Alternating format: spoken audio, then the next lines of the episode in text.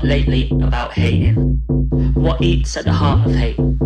Because you know, I hate people every day. I hate tourists on Oxford Street. I hate children on the tube. And I hate slow walkers stopping me getting to my train. I wanna grab their faces, say with all that rages, get out of my way. But I don't, because I know my hatred is a ghost. It's a quick flick switch, a brief lit wick. It's a faint shade of hate, uh, just a frustration I dislike a fair few people, but that's not the same as hating. That's not the same as wanting to stamp on their faces. Haters always gonna hate, they say. And in some places, if you ain't got hatred, you ain't got status. So let's play with the face of hate. Hate me for a moment. Hate everything I am.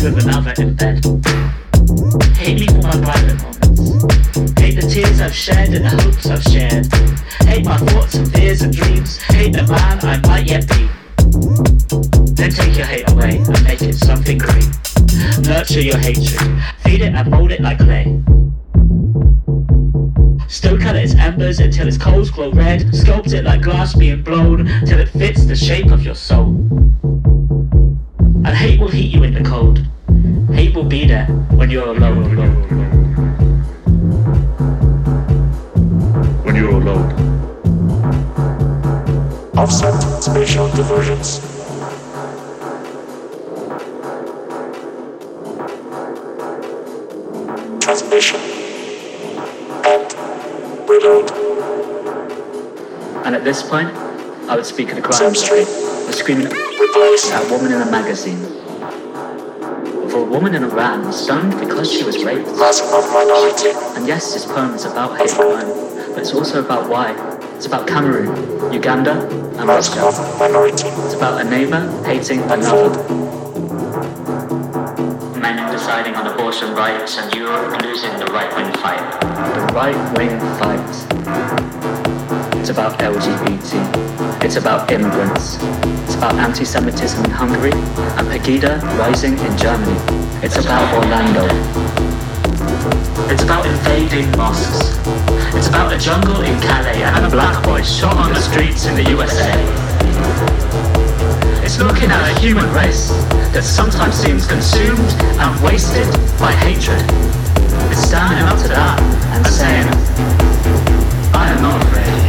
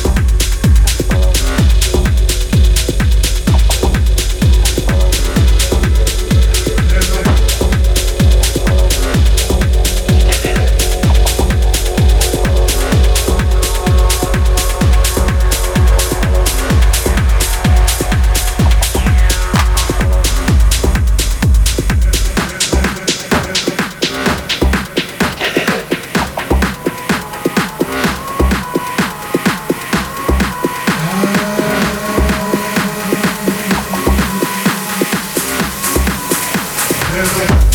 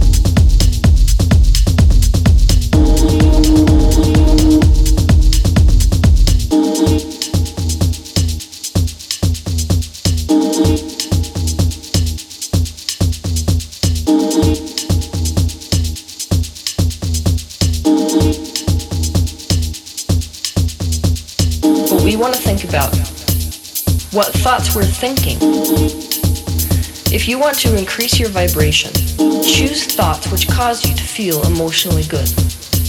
To raise your frequency. Nothing is more important than the thoughts you are thinking and whatever you're paying attention to. You cannot focus on things that cause you to feel bad. You must focus on things that cause you to feel good. Don't judge what you observe or feel. This is stepping outside the ego mind. Allow your ego to express whatever it needs. Whatever it is, let it come out. Raise your frequency.